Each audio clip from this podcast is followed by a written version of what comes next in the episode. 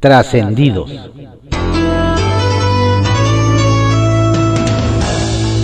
Continuamos con la audiosíntesis informativa de Adrián Ojeda Román, correspondiente a hoy, viernes 9 de julio de 2021.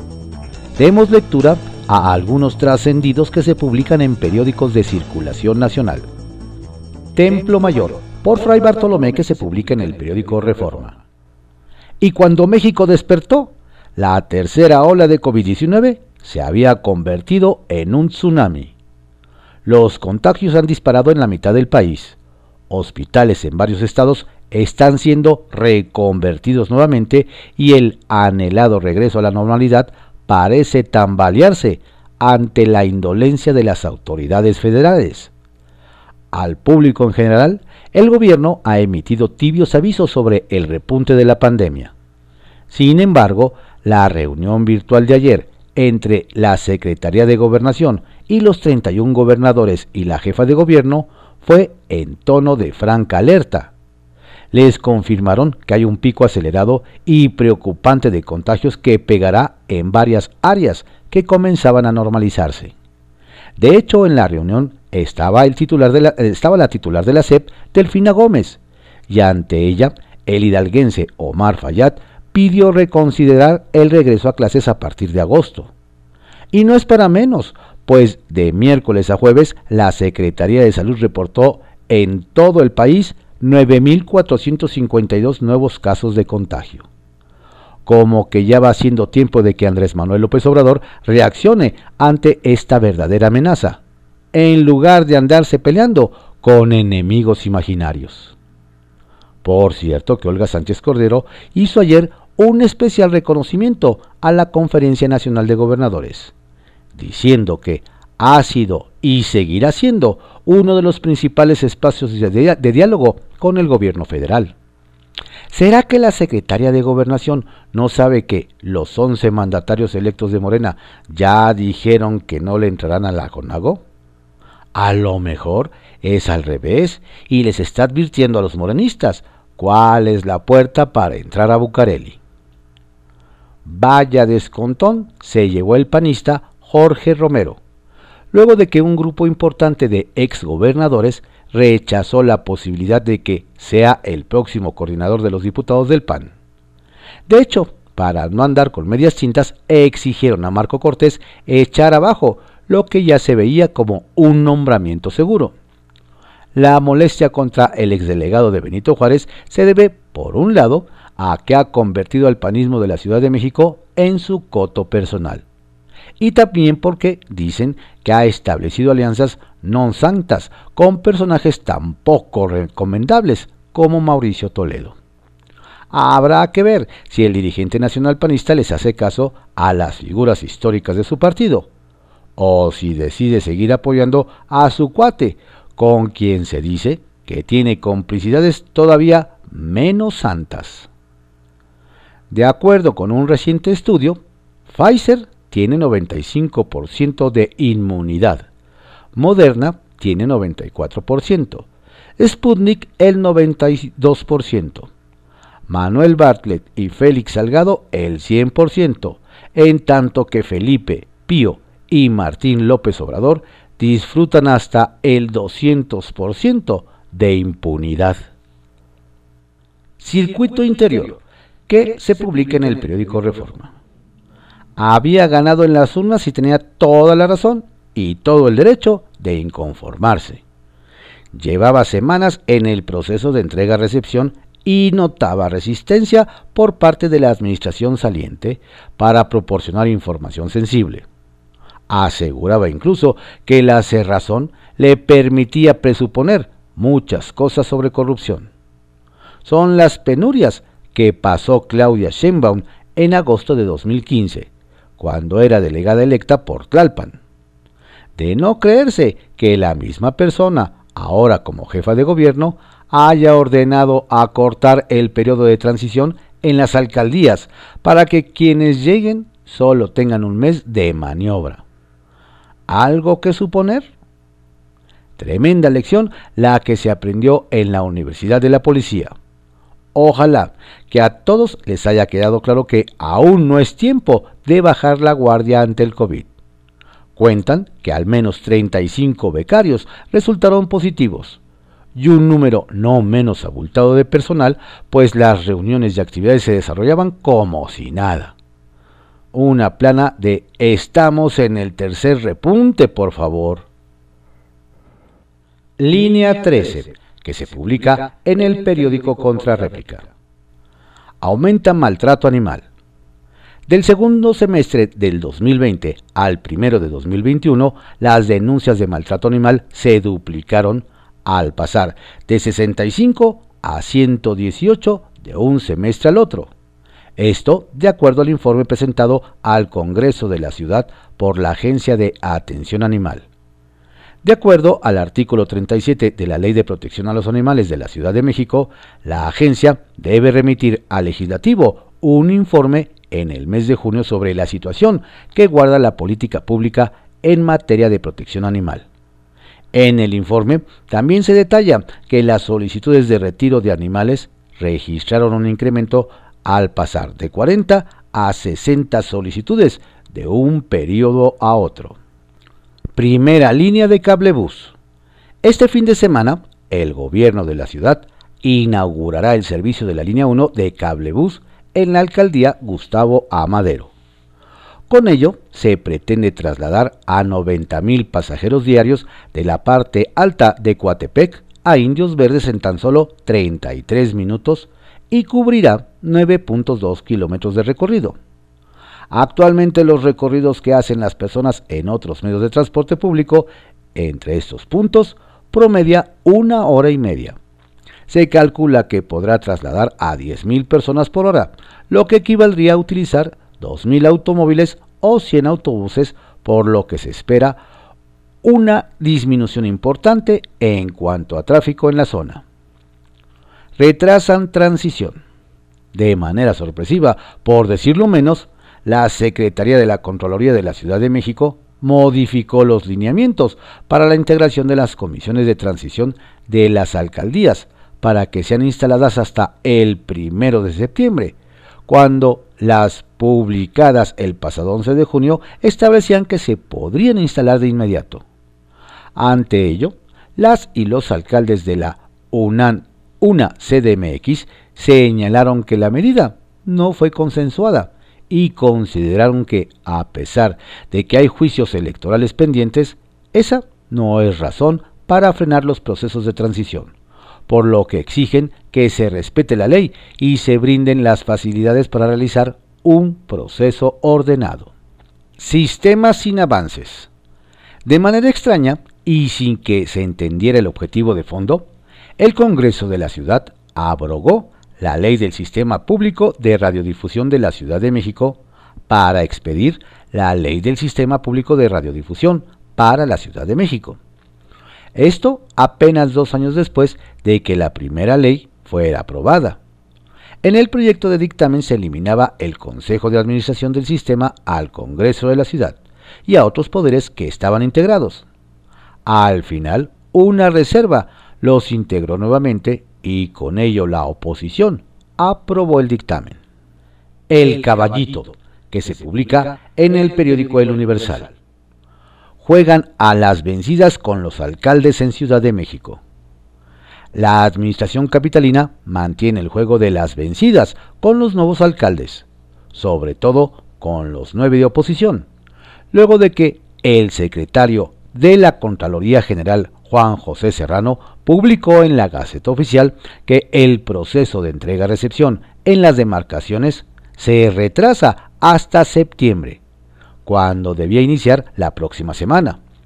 Pero nos dicen que la intención de esta medida es tratar de que los ediles de Morena puedan ejercer el dominado presupuesto participativo que suma alrededor de 2.800 millones de pesos. Una cantidad sumamente atractiva para tratar de reconciliarse con los vecinos que les dieron el voto de castigo. La pregunta es si les dará tiempo en terminar las obras de 2020 y 2021 o las dejarán inconclusas. Otro dato sobre la inseguridad en, Iztapalapa. En días pasados, las autoridades capitalinas presentaron los datos que reflejan el avance en el combate a la inseguridad. Incluso la jefa de gobierno, Claudia Sheinbaum, destacó que las alcaldías ya no formaban parte de la nada honrosa lista de los 15 municipios más violentos del país. No obstante, los últimos datos presentados por la Secretaría de Seguridad Federal que encabeza Rosa Isela Rodríguez refiere que Iztapalapa aún se encontraba en el lugar 14. Alguien tendrá que explicar ese dato, ponerse de acuerdo o actualizar las cifras. Le mientan la madre a alcalde de Cuautitlán Izcalli. Ahora sí que el alcalde morenista de Cuautitlán Izcalli, Ricardo Núñez, se indignó luego de que un vecino le mentara a la madre al reclamarle por su inacción en las inundaciones que se registraron en el ayuntamiento y que se presentó luego de que pasara la contingencia. Tal fue la molestia del edil que ordenó a los policías municipales que le acompañaban a que lo detuvieran, porque no iba a permitir que le faltaran al respeto y se cometiera el delito de ultraje a la autoridad. Los vecinos comentan que si en su momento hubiera atendido el llamado de los afectados, no habría recibido ese tipo de ofensas. Lo cierto es que a don Ricardo le pasaron por anticipado la factura del 6 de junio donde Morena perdió los comicios. Quieren revivir el Fonden en Edomex. Ahora que varios municipios mexiquenses sufren los estragos ocasionados por las lluvias de los últimos días, extrañan al Fondo de Desastres Naturales Fonden, que desapareció el gobierno federal y que servía para tener este tipo de emergencias el alcalde sin partido de Ciudad Neza, Juan Hugo de la Rosa, propuso que ante la extinción de ese fideicomiso, el gobierno estatal incremente la partida presupuestal que existe para ayudar a las localidades que se encuentran en una situación de desastre, como ocurre actualmente. Nos dicen que el edil convocó a sus homólogos mexiquenses, capitalinos y a los otros estados para que reclamen a la federación que se cree otro programa que les proporcione recursos extraordinarios para enfrentar eventualidades de ese tipo. ¿Les harán caso? Confidencial, que se publica en el periódico El Financiero. Sigue Alito los pasos a Ulises. Como en maratón, el dirigente nacional del PRI, Alejandro Alito Moreno, corre y se apresura a llegar primero a cada comité estatal de su partido antes que seguidores de Ulises Ruiz lo hagan y le cierren el paso, como se lo anticiparon. Luego de que sus opositores pristas levantaron el plantón en la sede nacional, ayer el dirigente llegó a Tabasco, la tierra de AMLO, donde de nuevo calificó a los disidentes de traidores por prestarse al juego de la 4T, y recalcó que quienes se atrevan a desdeñar los colores y siglas del partido traicionan los fundamentos y la identidad de millones de mexicanos que son leales y orgullosamente priistas. La CEP propone, pero el COVID dispone. Pese a los negros nubarrones en el horizonte debido al incremento por contagios de COVID, en la Secretaría de Educación Pública no pierden la esperanza de que el próximo ciclo escolar sea de carácter presencial. Delfina Gómez, titular de la SEP, dijo que en los planteles escolares se cumple con los protocolos señalados por las autoridades sanitarias para un regreso seguro a clases. La funcionaria presentó el calendario escolar 2021-2022 en la 61 reunión de la CONAGO. A cruzar los dedos. Otro hermano incómodo. De nueva cuenta, un hermano del hoy presidente de México es expuesto en un video recibiendo dinero en efectivo de parte de David León, ex colaborador en el gobierno de Chiapas y ex titular de Protección Civil en la actual Administración Federal. Supuestamente para Andrés Manuel. Hace un año fue Pío y ahora se trata de Martín Jesús López Obrador. El video, presentado ayer por Latinos, muestra el mismo modus operandi, entregas periódicas de dinero. En esta ocasión, la billetiza se da en 2015, año en que Morena participó por primera vez en el proceso electoral. No es difícil anticipar lo que hoy dirá AMLO, que se trata de los conservadores que buscan afectar a su gobierno. Que corran apuestas. Alfaro violó la ley electoral. Resulta que un análisis hecho por el Tribunal Electoral del Poder Judicial de la Federación resolvió que el gobernador de Jalisco, Enrique Alfaro, sí violó la ley electoral con la publicación de 20 videos en abril pasado en su cuenta personal de Twitter. Se estableció que con dichos mensajes resaltó los logros de su administración cuando la ley ya lo prohibía, por lo que incurrió en difusión de propaganda gubernamental indebida, promoción personalizada e inequidad en la contienda. Ya se ordenó sancionar al mandatario local. ¿Fin al monopolio gasero? Algunos empresarios vaya que se habrán puesto nerviosos tras el anuncio del Ejecutivo de crear una empresa del Estado para distribuir gas LP a precios justos. Por ejemplo, la familia Zaragoza, dueño del poderoso grupo Tomsa, Z Gas y Baja Gas y Anoil, que levantó un imperio con base en el control del mercado. Y es que el mandatario recalcó, ayer que quienes tienen todo el mercado simplemente hacen lo que quieren. ¿Será que se acabó el tiempo de los virreyes del gas? ¿La cofecia de Alejandra Palacios hará lo que le toca o seguirá de florero, como se quejó AMLO? Olga abroga por la CONAGO. Ante el desdén de que, algunos mandatarios estatales han mostrado hacia la Conferencia Nacional de Gobernadores, asegurando que ya no tiene razón de ser, la titular de la CEGOP, Olga Sánchez Cordero, abogó ayer por su permanencia. La geopolítica del, del, país no es la misma que llevó originalmente a la creación de la CONAGO hace 19 años, reconoció la funcionaria. Apuntó que el gobierno federal será muy respetuoso de lo que la CONAGO decida, pero dijo confiar en que no dejaremos de ver a la conferencia como este órgano ideal de interlocución. Veremos. Bajo reserva, que se publique en el periódico El Universal. Una nueva entrega de David León Productions, de los creadores de Los Fajos de Pío, Ahora llega a las pantallas el nuevo video Martinazo. En la pantalla aparece Martín Jesús López Obrador, hermano del de Tepetitan, el presidente con mayor aprobación del mundo, recibiendo de manos de David León fajos de billetes que suman 150 mil pesos. Sí, se trata del mismo David León que entregó fajos de efectivo a Pío López Obrador, también hermano de Martín y desde luego del jefe máximo de la autollamada Cuarta Transformación. Don Martín le dice a don David que ese dinero es de su hermano. Vaya usted a saber de cuál de ellos. Como usted recordará, León era un alto, muy cercano funcionario del gabinete de Andrés Manuel López Obrador, que estaba a punto de ser la cabeza de un organismo del gobierno encargado de la distribución de medicinas, pero del que no se ha sabido nada luego de que se diera a conocer el video en el que aparece dando dinero en efectivo a Pío López Obrador. Seguramente, en declaraciones de Don Martín, quien en el video es llamado por David León como Martinazo, aparecerán debidamente declarados esos recursos recibidos en efectivo, y desde luego el concepto y el pago correspondiente de impuestos si es que ese ingreso lo requería.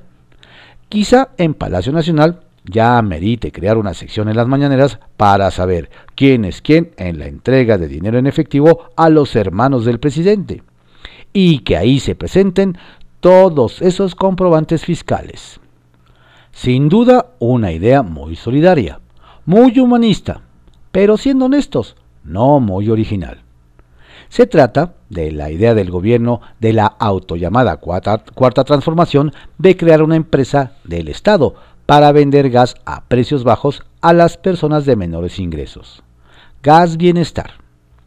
Una iniciativa similar a la detallada por el presidente Andrés Manuel López Obrador ya se le había ocurrido antes a alguien.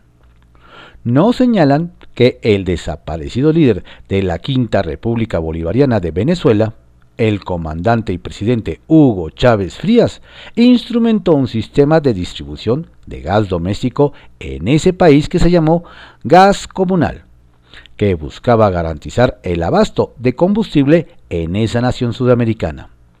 Seguro la 4T aprenderá de los errores que cometió la 5R e impedirá que se presenten casos de corrupción de funcionarios como lo que fueron descubiertos en gas comunal durante el gobierno de Nicolás Maduro.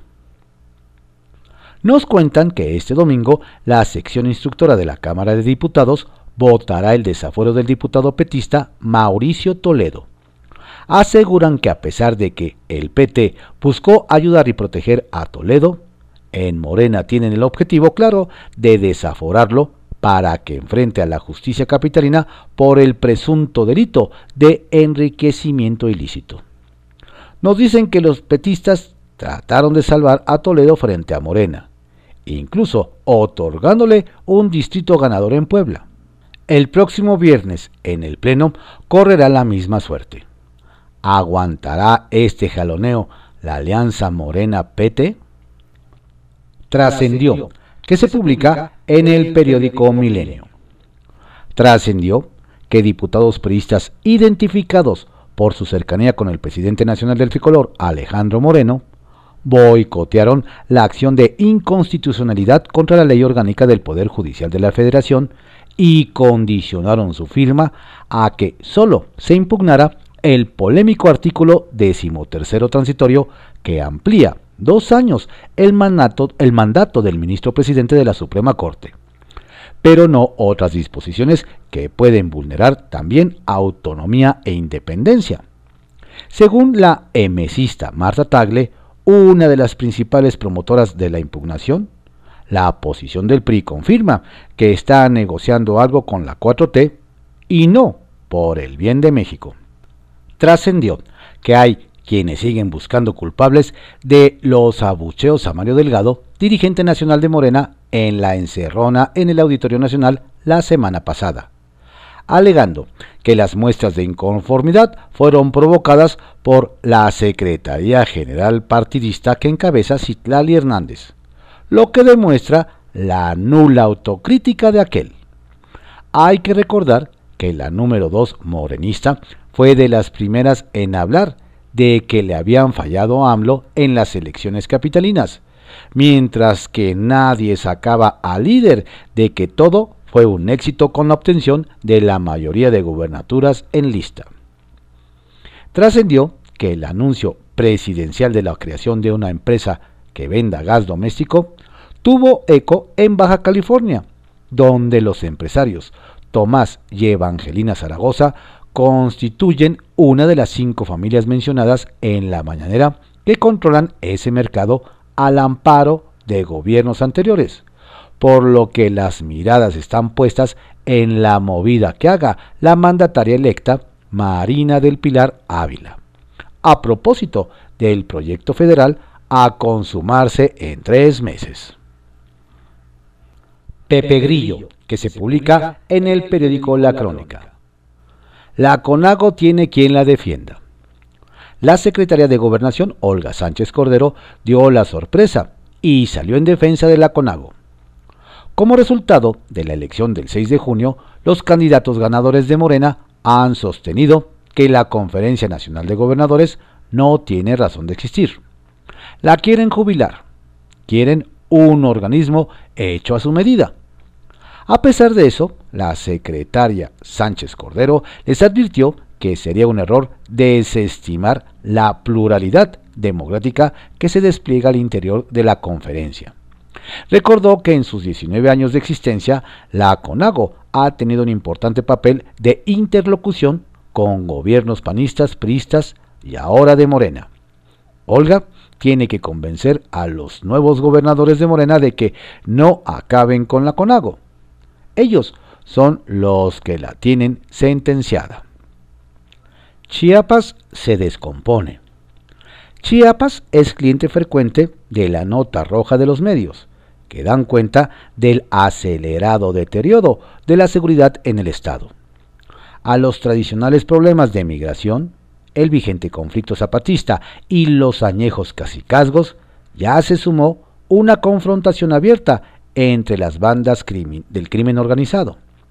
Células del cártel de Sinaloa y del cártel Jalisco Nueva Generación se disputan a sangre y fuego el control territorial del Estado, sus rutas de trasiego de drogas y de tráfico de personas.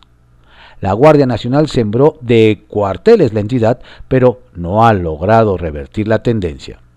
Ayer, cinco de sus integrantes resultaron heridos en una emboscada. Que haya grupos dispuestos a disparar sobre la Guardia Nacional muestra el tamaño del desafío en la entidad fronteriza. Tercera ola. El advenimiento de la tercera ola de COVID obliga a las instituciones a rediseñar sus planes de reactivación. En el ámbito educativo, se planteó ayer un diferendo que puede extenderse si las malas noticias continúan. Ayer por lo pronto se reportaron 9.452 nuevos contagios. El IPN adelantó que no habrá regreso a clases presenciales al inicio del próximo ciclo escolar. La SEP Mientras tanto, no quiso hablar de cambios y se mantiene firme en el plan de clases presenciales. Ante la incertidumbre, las señales encontradas se multiplican. Las familias necesitan argumentos sólidos y rebatibles para saber por qué sí o por qué no mandar a sus hijos a las escuelas de todos los niveles. Morena puede tomar todo. El año próximo habrá cuatro elecciones para gobernador. Los ciudadanos de Oaxaca, Tamaulipas, Quintana Roo e Hidalgo volverán a las urnas. A decir de las primeras encuestas, Morena tiene en las cuatro una cómoda ventaja. No es sorpresa. En la elección de junio pasado, Morena ganó casi todo lo que estaba en juego en esas entidades. Oaxaca e Hidalgo son todavía priistas, mientras que Quintana Roo y Tamaulipas tienen gobernadores del PAN. Para tener alguna oportunidad de ganar la alianza Va por México, tienen que hacer una rigurosa selección de candidatos para las gubernaturas en juego. Si los dirigentes privilegian a sus compadres o comadres, como ocurre en Hidalgo, entre los priistas, Alito y Carolina Vijano, no tendrán ninguna oportunidad de triunfo. Sacapuntas que se publica en El Heraldo de México. Olga privilegia a la CONAGO. Defensa de la CONAGO emprendió la secretaria de Gobernación Olga Sánchez Cordero. En la reunión quincenal con mandatarios estatales, la funcionaria destacó que no dejaremos de ver a la CONAGO como el espacio ideal de interlocución de los gobiernos locales con el gobierno de México. Por aquello de los bloques y frentes estatales que andan formando algunos. Encuesta definirá candidato. Con tanto presidenciable en Morena, siete hasta el momento, más los que se vayan agregando, lo único seguro es que el bueno o la buena se definirá vía encuesta. El dirigente morenista Mario Delgado dio a conocer que el pueblo decidirá quién será el candidato en 2024 y su propio comité de encuestas levantará la muestra. Presionan a Marco. Arreció el golpeteo en el PAN contra su dirigente Marco Cortés. Por un lado, el senador Gustavo Madero empuja la renovación de la presidencia panista. Y en nado sincronizado, exgobernadores como Fernando Canales Clarión, Carlos Medina Plasencia e Ignacio Loyola piden que se ratifique a Juan Carlos Romero Hicks al frente de la bancada en San Lázaro. Repiten clases virtuales.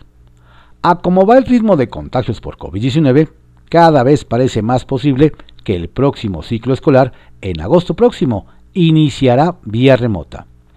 De hecho, el Instituto Politécnico Nacional que dirige Arturo Reyes Sandoval decidió que no arrancará clases presenciales ni en nivel medio superior, ni en superior, ni en posgrados.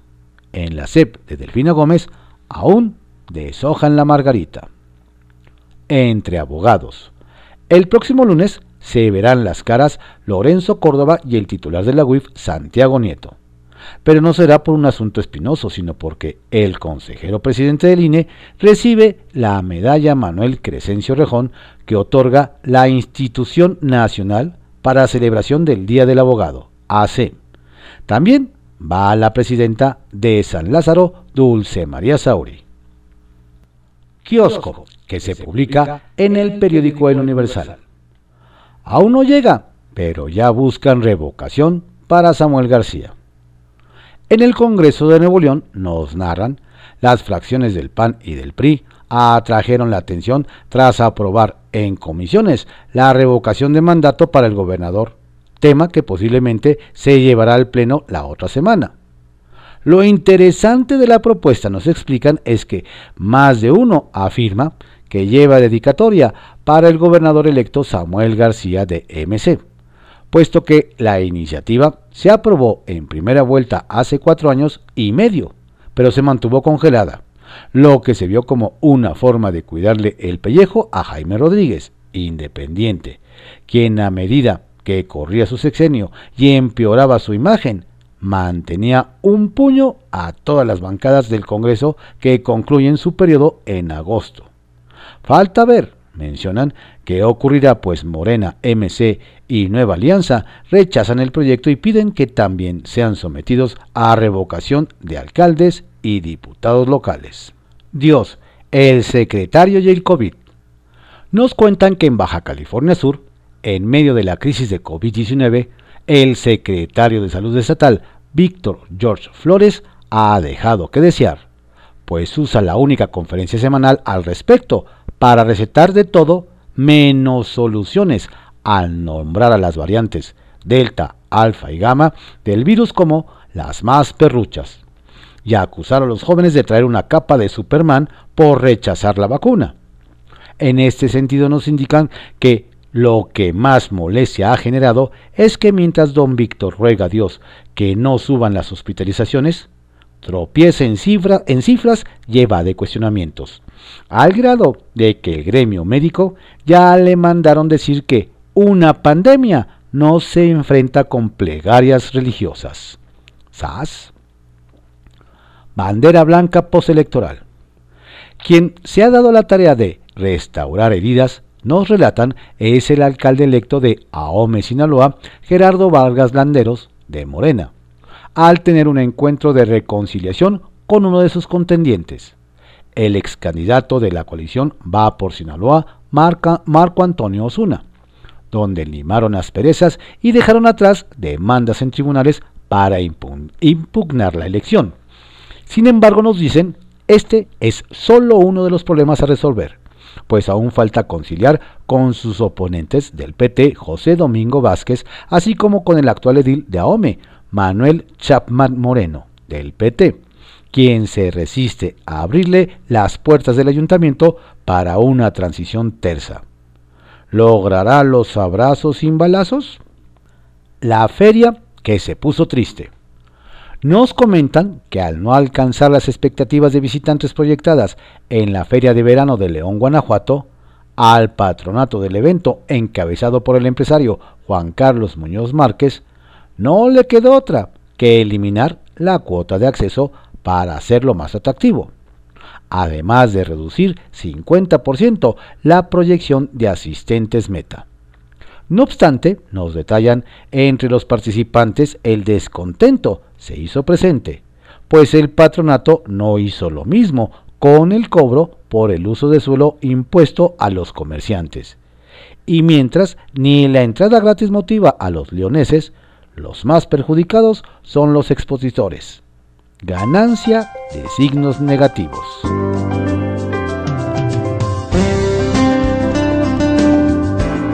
Estos fueron algunos trascendidos que se publican en periódicos de circulación nacional en la audiosíntesis informativa de Adrián Ojeda Román, correspondiente a hoy, viernes 9 de julio de 2021.